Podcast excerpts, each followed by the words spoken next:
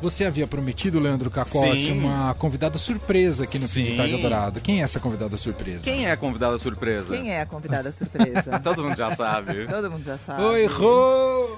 Oi, gente! Oi! Essa é a versão da Roberta, gente! o programa de auditório popular com crianças.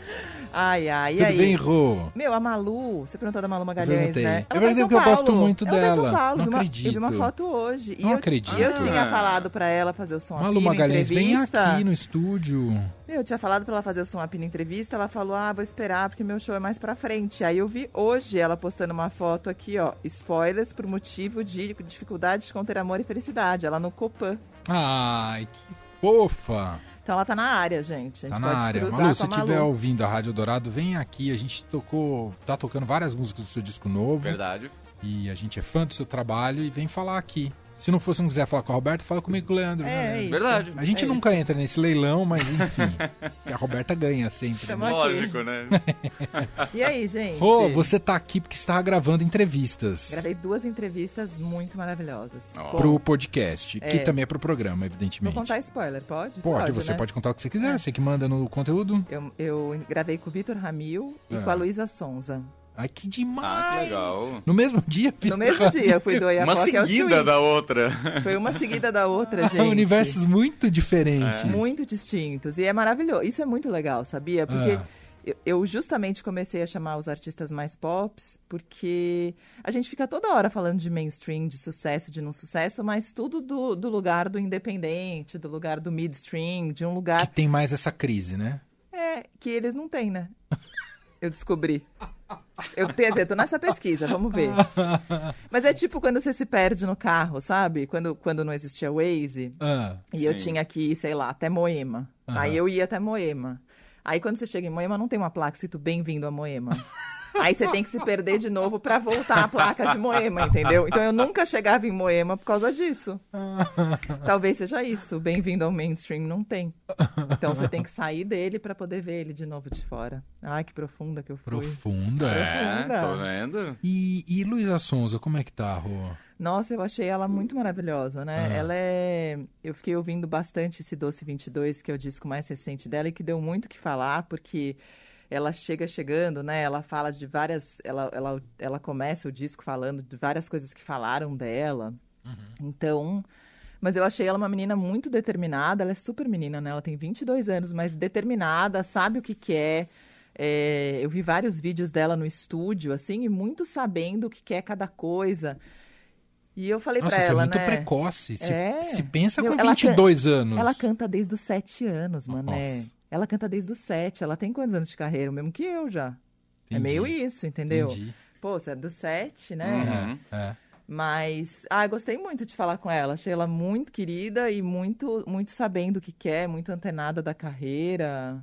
Achei uma, uma... Gostei, assim, tô ansiosa pra colocar. E eu tô adorando, queria, eu já te disse isso pessoalmente, mas digo aqui no ar também, adorando essa pluralidade nas entrevistas do, do Som Apino. Eu acho isso tão um exercício, para um ano de eleição, um exercício de democracia Verdade. no seu Disputa esplendor, de tudo, sabe? Sim. Porque entrevista é a capacidade de ouvir, não é? A gente mais. não- você não acha? O que, que você acha, Mais Rô? escuta do que tudo, É, gente. Tem é. entrevista que eu quase não falo. A primeira entrevista que eu fiz com o Otto, aliás, eu estava vasculhando meus arquivos da vida e achei um e-mail que eu mandei pro Otto em 2009, falando assim: Oi, Otto, meu nome é Roberta Martinelli, até mandei para ele um print.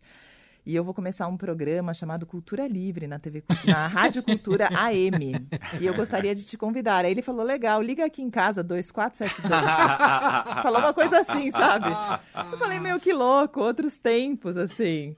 Mas. E a primeira entrevista que eu fiz com ele, eu fiz uma pergunta e ele só ele falou, entendeu? Ah. Mas eu acho que é um exercício muito de escuta Ah. e de estar aberto mesmo, porque a gente fica estudando as pessoas, estudando, estudando, estudando, estudando, mas na real a gente só sabe o que vai acontecer na hora que acontece, de fato.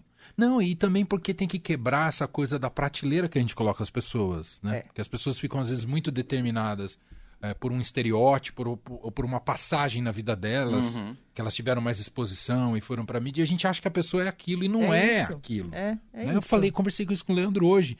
E era nem sobre pessoas famosas, É, né, Leandro? é Eu falei, verdade. ah, eu tinha uma visão de uma pessoa, depois eu fui conhecendo ela. e percebi como eu me equivoquei na primeira Uhum. impressão que eu tive. daqui. E Entrevista é uma possibilidade de Sim. investigar melhor. a- Você o sabe que as- na as entrevista da pessoas- Pablo Vittar, um monte de ouvinte escreveu falando: olha, não é o tipo de som que eu sempre escuto, mas foi a primeira vez que eu escutei e gostei de várias coisas, entendeu? Então eu acho que é isso. É, é um exercício de escuta e, e a gente tem que estar. É isso, ano de eleição, a gente tem que estar aberto para escutar, para debater, para conversar, porque a gente está em 2022 e a gente só sai daqui conversando, gente. Sem dúvida, é isso, é isso. Por falar, vo- você comentava aqui com a gente que muitas das entrevistas, ou quase todas elas, passam pelo efeito da pandemia. Né? Eu queria te ouvir como é que você está sentindo, porque agora tem uma retomada mais real de circuito. Claro que ainda é o começo, mas está rolando, não está? Rolando lançamento de discos, shows, Tá. etc. E tal. Tá, mas eu, sei acho que muita foi- gente ainda apanhou muito, deve estar É. né, tentando encontrar um lugar ao sol. Né? Eu acho que foi um baque muito gigante, né? Eu acho o que aconteceu foi que eu a- de 2006, 2007 ali, quando surge um mercado independente, começa a se criar esse mercado e começa a ter uma fórmula e cada um vai fazendo de um jeito, tudo isso estava indo muito bem. Aí veio um governo que odeia a arte e veio uma pandemia. E aí eu acho que isso mostrou o quão fragilizado era esse suposto mercado que a gente tinha construído tão bem. E a retomada dele vai ser barra, né? Porque é isso, quando veio a pandemia, o que começou a importar eram os números, era o dinheiro, isso, né, não à toa isso no podcast Vira e Mexe aparece. Por que, que a gente fracassou, por que, que a pandemia fez isso, por que, que as coisas fecharam, por que eu passei a me preocupar com os números. E eu, a Cida Moreira falou isso numa que ainda não foi, que ainda vai pro ar. Ela falou isso. Ela falou: Eu acho que tudo isso, Roberta, que você vem conversando no Som Apino entrevista, é reflexo do fracasso de um Brasil que a gente acreditava. Hum, muito mais do que só algo segmentado de um É. mercado, né? Eu vi uma série. Ah. Ai, Pedro Venceslau, me dá licença. Eu vi uma série. Daqui a pouco ele tá aqui. ah, não, com licença, hoje sou eu. Eu vi uma série, não sei se ele já falou, mas Ah. maravilhosa, que chama Station Eleven. Não tem tradução, é Station Eleven mesmo, Ah. na HBO. Ah, E é um, doi- é um livro de 2014, que é surreal, né? Que em 2020 apareceu uma gripe mortal, mas com 99% de mortalidade, e acaba com tudo. E aí, no que acaba com tudo, sobra um grupo de teatro, entre outras coisas, mas tem um grupo de teatro chamado Ah. Sinfonia Itinerante, eles fazem Shakespeare. olha. E é muito doido, pra mim bate muito forte aquilo, porque aquele pra mim é um lugar de arte muito romântico e ao mesmo tempo, por que que existe um grupo de Shakespeare no fim do mundo? e é muito bonito existir um grupo de Shakespeare no fim do mundo, porque eles vão andando, encontrando algumas pessoas e fazendo Hamlet, e fazendo... E eu fico, meu, ai, que bonito, que lindo. E eles falam isso uma hora, alguém fala, ah, não vai por ali que é perigoso. E aí ele fala, nós somos artistas, tudo sempre foi perigoso. Olha. Então, eu acho que é meio isso, assim. Tudo sempre foi perigoso para os artistas, mas a gente está num período especialmente perigoso. É, é isso. Você falou alguma coisa, senhor Leandro Cacolacci? Não, tô ouvindo. Você tá quieto aqui, às vezes eu, Tá eu, ouvindo? eu roubo as atenções. Tudo isso que a gente está aqui comentando com a Rô, é, em função das entrevistas que ela tem feito, porque também como efeito da pandemia, né, e né, a Rô não estar aqui todo dia, né, pela proteção que a gente quer que todos tenham aqui na rádio, se sintam confortáveis da melhor maneira possível para realizar o trabalho, a gente encontrou uma maneira de retomar as entrevistas com o podcast, né, Rô? Sim, E- sim. E foi E- Tá ótimo. E, por outro gente. lado, tem essa coisa da fruição, de você poder fazer gravado, você faz direto, né? Porque é diferente de estar no ao vivo com vinheta, com Exato. grade, muda Meu, completamente, né? E as pessoas. Tem o lance de estar gravando em casa, né? E tem um lance de eu já ter uma certa proximidade. Com os artistas que eu não tenho tanta proximidade, eu percebo que é mais difícil esse- essa conquista, né? Mas as pessoas esquecem um pouco, né? Que elas estão falando para rádio, quando elas estão falando com um quadradinho. Então, eu acho que rola Uhum. uma Isso. intimidade muito forte e uns depoimentos muito bonitos, sabe? Aham. Eu fiquei falando que eu acho que eu- minha vida inteira eu entrevistei o Rômulo Frois para eu chegar na entrevista que eu fiz com ele aqui. Para mim foi uma das entrevistas mais bonitas da minha vida, assim. Eu acho muito bonito o que aconteceu naquela entrevista.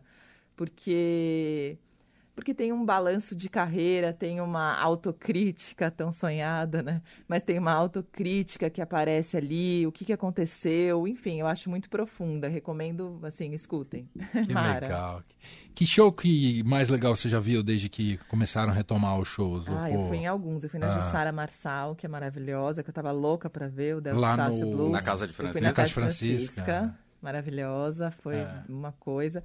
Eu fui no Arnaldo Antunes e no Vitor Araújo, Ah, muito que bonito. lindo. Foi o que? Sesc? Sesc Pinheiros. Aham. Eu me lembro que esse teve no. Antes deles lançarem o disco, durante a pandemia, que eles fizeram, acho que no Pompeia. Fizeram uma live no Uma Pompeia, live que já foi lindíssima. maravilhosa, é. É. Não, é muito bonito o show, muito. Esse disco é bem bonito, né? O Lágrimas no Mar. Super.